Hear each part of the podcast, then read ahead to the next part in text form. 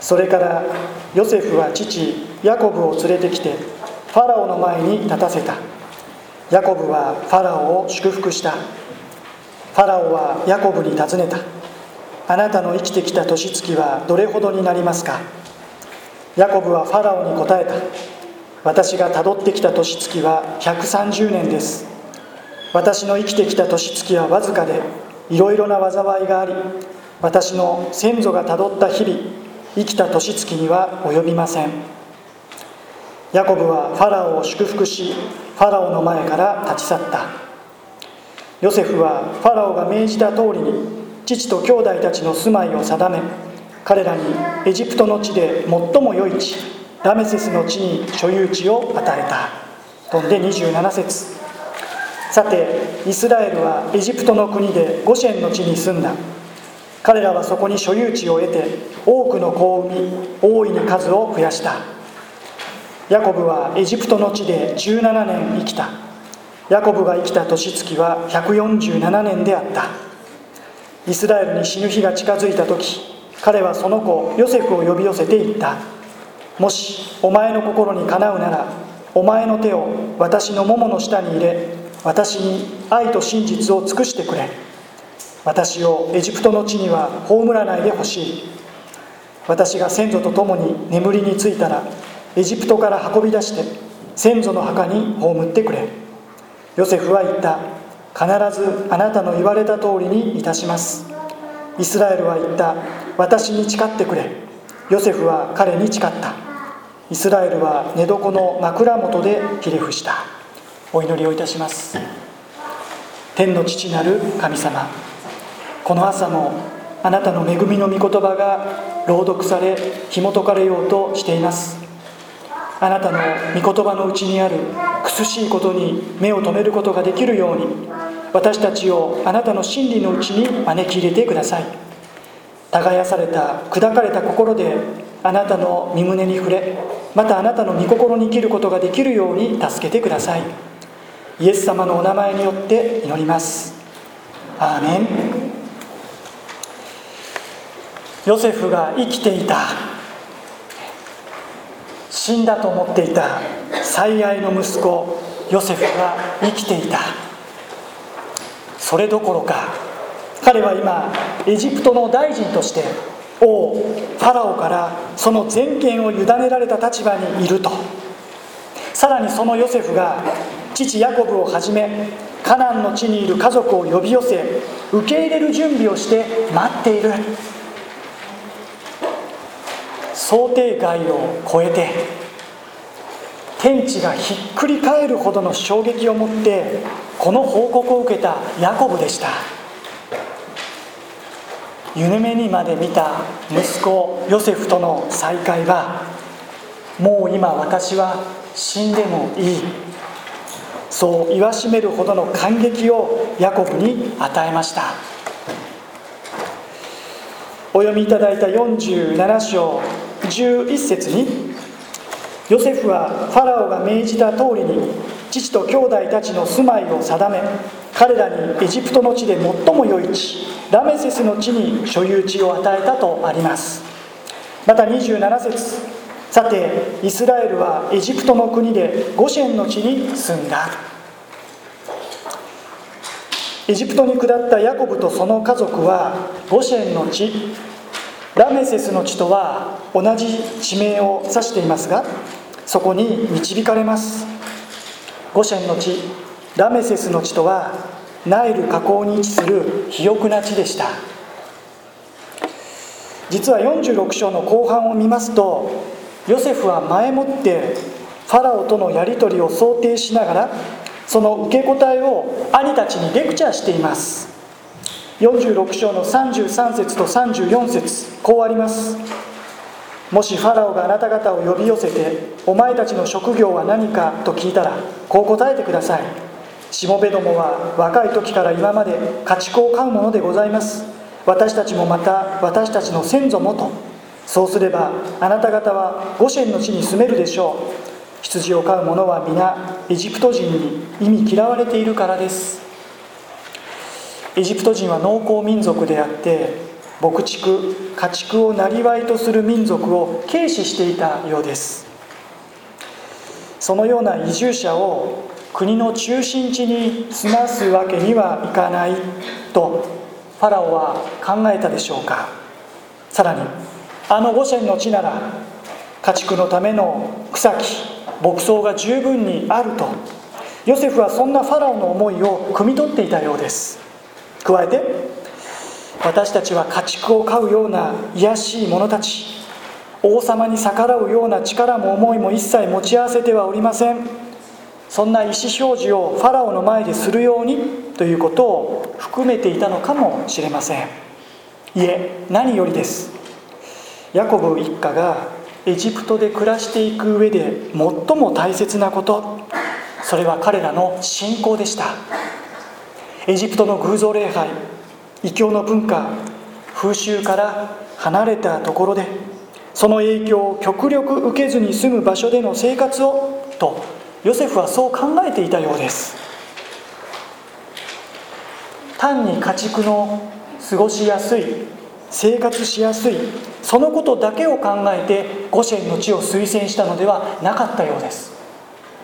もしただ家畜に適しているというならそれはソドムゴモラ。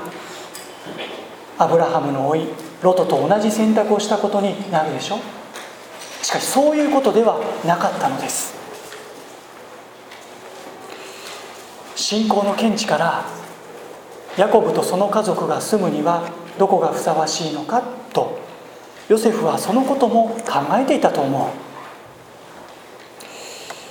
そういう意味でヨセフが備えた家主が備えてくださったゴシェンの地は実に最適最良のところであったと思います。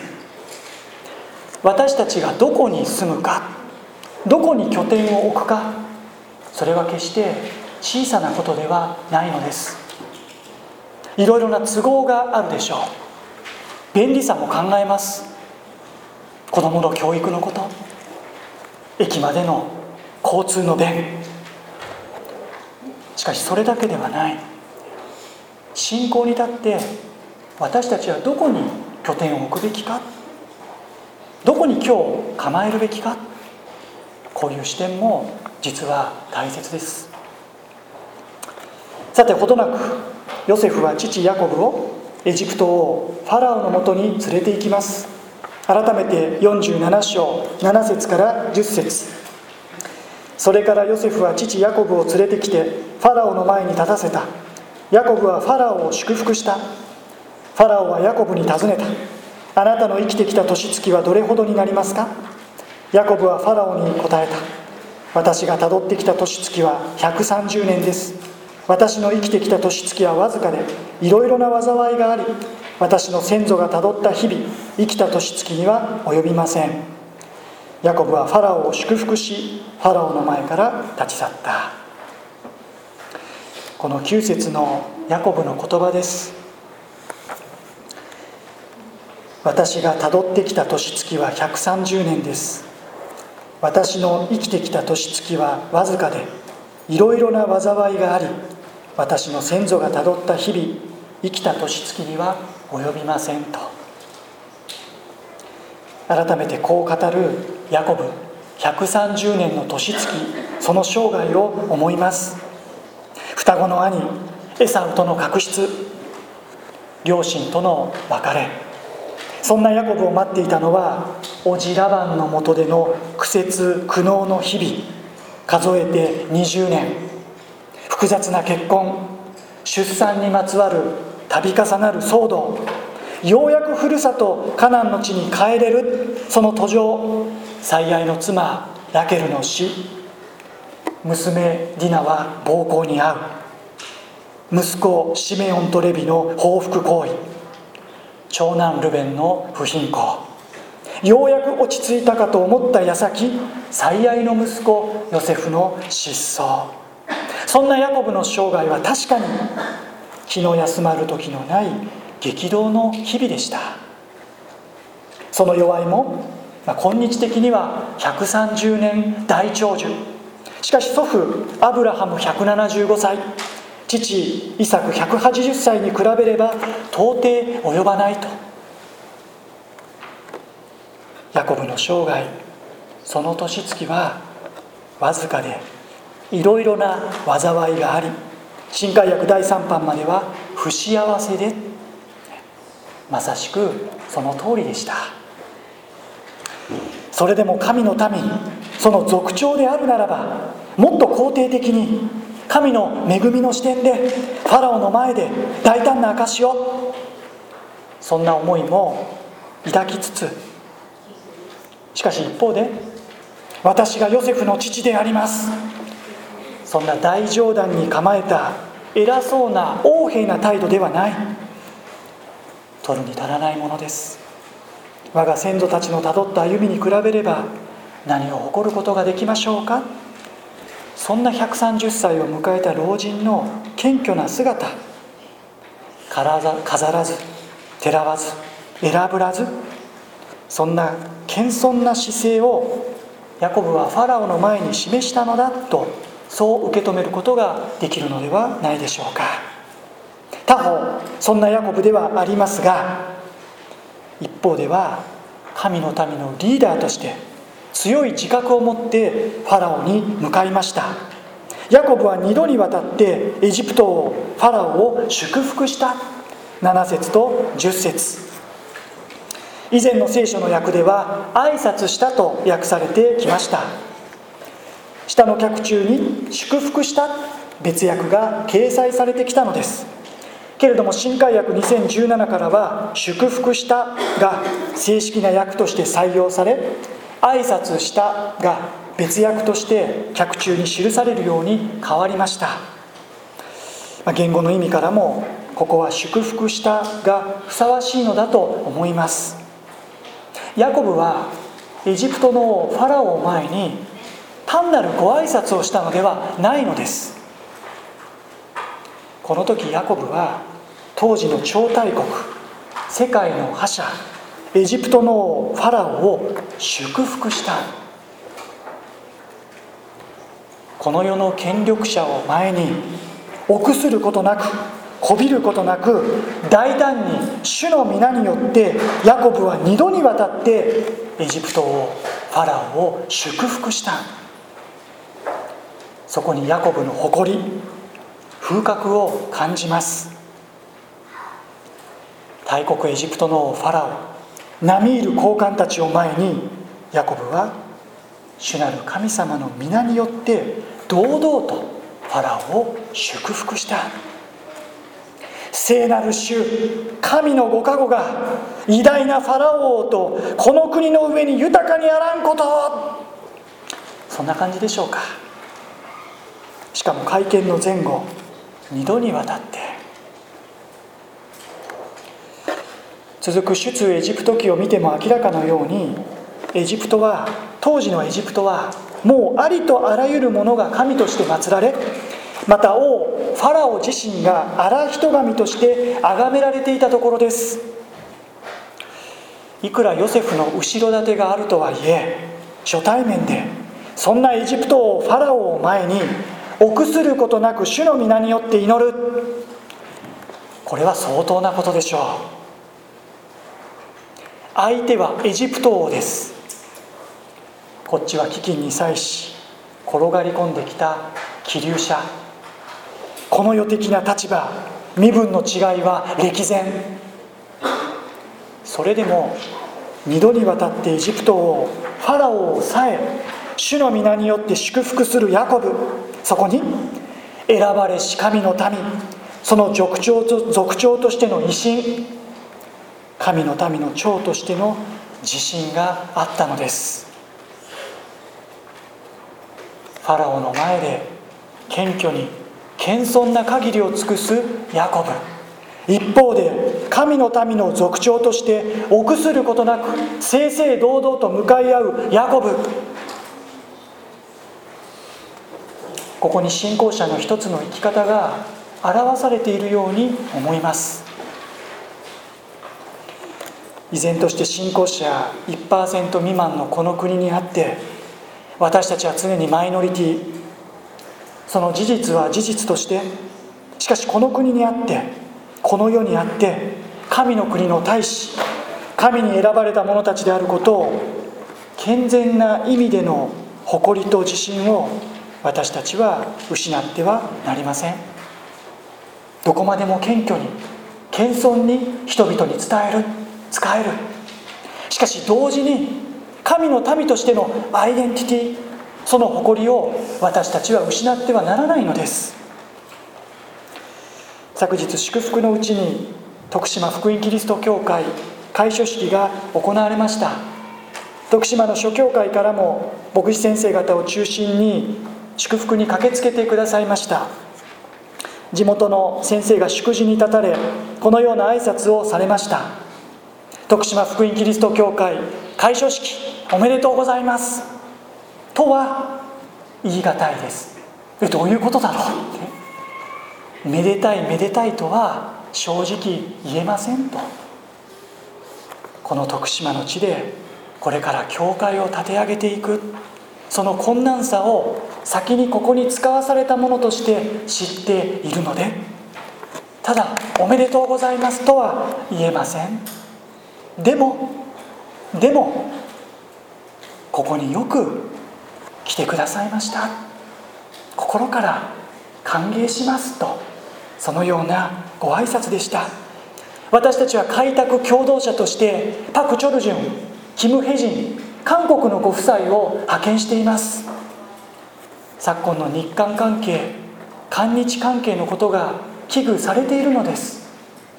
どうか先生方謙遜に謙虚にこの地で人々に仕えていってくださいと。しかしそれでも臆することなく神の福音を大胆に語ってくださいと。そう祝辞で徳島の先生がおっしゃっておられました。そうです。この両方が大事なのです。誰を前にしても誰を前にしても私たちは高ぶることなくいつも謙虚に謙遜に。でも一方で私たちは背中を丸めて卑屈になるのではない。背筋を伸ばして主にあって大しく歩む。私たちは身を縮こませて息を潜めるのではなく主の皆によって祝福を祈りその祝福を広げていく使命に預かっている。ファラオを前にしたヤコブの姿勢は私たちにこのことを教えているのではないでしょうか。後半47章27節から。27節。さてイスラエルはエジプトの国でゴシェンの地に住んだ。彼らはそこに所有地を得て多くの子を産み大いに数を増やした。この一節は主がベールシェバでヤコブに約束されたことの実現を物語っています。さらにヤコブ自身については28節。ヤコブはエジプトの地で17年生きた。ヤコブが生きた年月は147年であった。エジプトに下った時130歳であったヤコブはエジプトの地で17年の年月を増し加えました。17年。それはヨセフが17歳で消息を絶つまでの父ヤコブと息子ヨセフとの間にあったあの懐かしい17年を思い起こさせないでしょうか。ヤコブはエジプトの地であのかけがえのない17年を取り戻すかのようなそんな幸いな年月を送ったと。今風に言えば古いアルバムのページをこうめくりながら幼い頃のヨセフの動画 DVD を見ながらおおあんな日があったなあの愛用の長長服を着て駆け回るヨセフ少年を思い出しながらそのヨセフが今はエジプトの総理大臣となったそのヨセフの成長に神様の大きなご計画にエジプトの地で目を細めるヤコブでした。17年前ファラオを前に私の生きてきた年月はわずかでいろいろな災いがありそう語ったヤコブに主はその晩年ご褒美ともいえる至福の時安らぎの時をプレゼントしてくださったようです。17年のエジプトでの歩み。本当に主は慰め深く憐れみに富んでおるお方です。さあそんなヤコブにもいよいよ死の日が近づいてきました。29節。イスラエルに死ぬ日が近づいた時彼はその子ヨセフを呼び寄せていった。もしお前の心にかなうならお前の手を私のももの下に入れ私に愛と真実を尽くしてくれ。私をエジプトの地には葬らないでほしい。私が先祖と共に眠りについたらエジプトから運び出して先祖の墓に葬ってくれ。ヨセフは言った。必ずあなたの言われた通りにいたします。死を前にヤコブはヨセフを呼び寄せ一つのことを約束させました。それは私をエジプトの地には葬らないでほしい。エジプトから運び出して先祖の墓に葬ってくれ。願い命じるだけではない。私に誓ってくれ、まあ、当時の契約の方法。その手を桃の下に入れさせ正式な契約を結ばせるのです。それほどまでにヤコブはあのカナンの地にこだわっています。それは単に目に見える土地にこだわっているというのではありません。住み慣れたふるさとを懐かしがっているということでもないのです。ヤコブは神の約束神の約束の地にこだわっているのです。別の言い方をすればヤコブは自分に対してこれほどまでに愛と真実を示してくださった主なる神様へヤコブも愛と真実を持って答えようとしているのです。あのベテルでの約束。あのベールシバでの約束。そこにはいずれも主がヤコブと共におられること。どんなことがあってもヤコブを見捨てないこと。ヤコブとその子孫を祝福してくださること。さらに必ず主がヤコブを約束の地カナンに連れ帰ることが明言されていました。46章の4節をおさらいしましょう。46章の4節あのベールシェバでの約束でした。46章4節に「この私があなたと共にエジプトに下りまたこの私が必ずあなたを再び連れ上る。そしてヨセフがその手であなたの目を閉じてくれるだろう。ヤコブはこの神様の約束に対して「あざす」「ありがとうございます」それなら心置きなく安心して息子ヨセフのところに行かせていただきます。後のことはお任せしました。神のご加護をただ一方的に受けてその祝福だけをいただいて平安のうちに世を去ろうとはしていないのです。私に愛と真実を尽くしてくれ。私をエジプトの地には葬らないでほしい。そう言ってヨセフに誓わせるヤコブはヤコブこそが神に対して愛と真実を尽くそうとしている。ヤコブもまた神の愛と真実に精一杯応えようとしている。神の約束の実現のために自らも信仰を持ってそこに仕えていこうとしているのです。神の約束に応えるヤコブの姿がここにあるのです。エジプトでの余生17年の年月はヤコブに生涯で最も穏やかで平安な日々を与えたことでしょう。それでもヤコブにとってエジプトの地ゴシェンの地ラメセスの地はどんなに最善最良の地であってもそこに最愛の息子ヨセフがいてもそこは約束の地ではないのです。あくまで気流の地なのです。これだけエジプトの地で祝福され満たされていながらそれでもヤコブ自身の思いはここエジプトにはありません。ヤコブの思いは常に神の約束の地に向けられていました。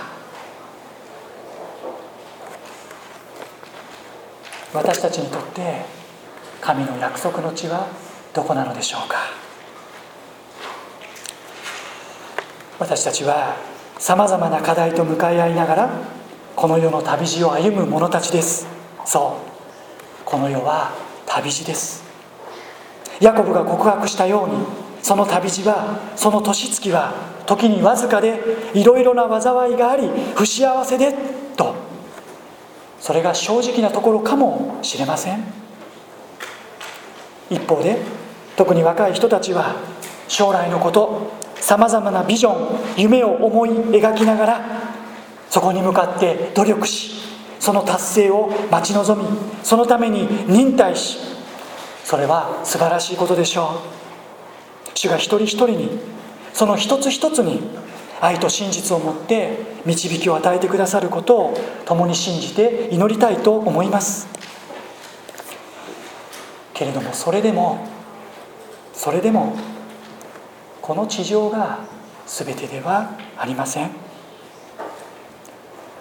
この地上の生涯の中で全てがクリアになり全てが報われ全ての問題が解決し全ての収支が償われ全てが明らかになり全ての完成完結を見るわけではありません。私たちはこの世にあっては旅人であり気流者である。このことを忘れてはならないのです。このことを忘れさせるほどにこのことを見失わせるほどにこの世に執着してしまうことがあってはならないのです。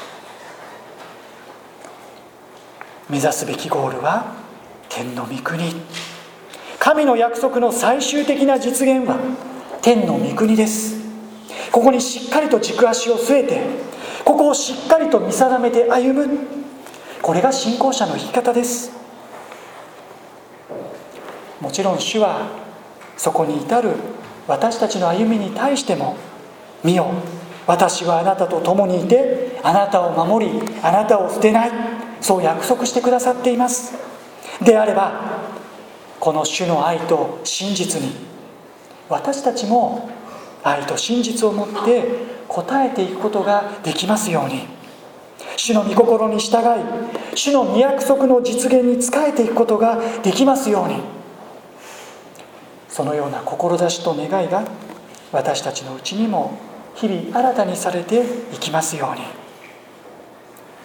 私に愛と真実を尽くしてくれ誓ってくれヤコブの家主からの語りかけに必ずあなたの言われた通りにいたしましょう。私たちも信仰を持って主に愛と真実を持ってお答えしていくことができるように共に祈りましょう。お祈りします。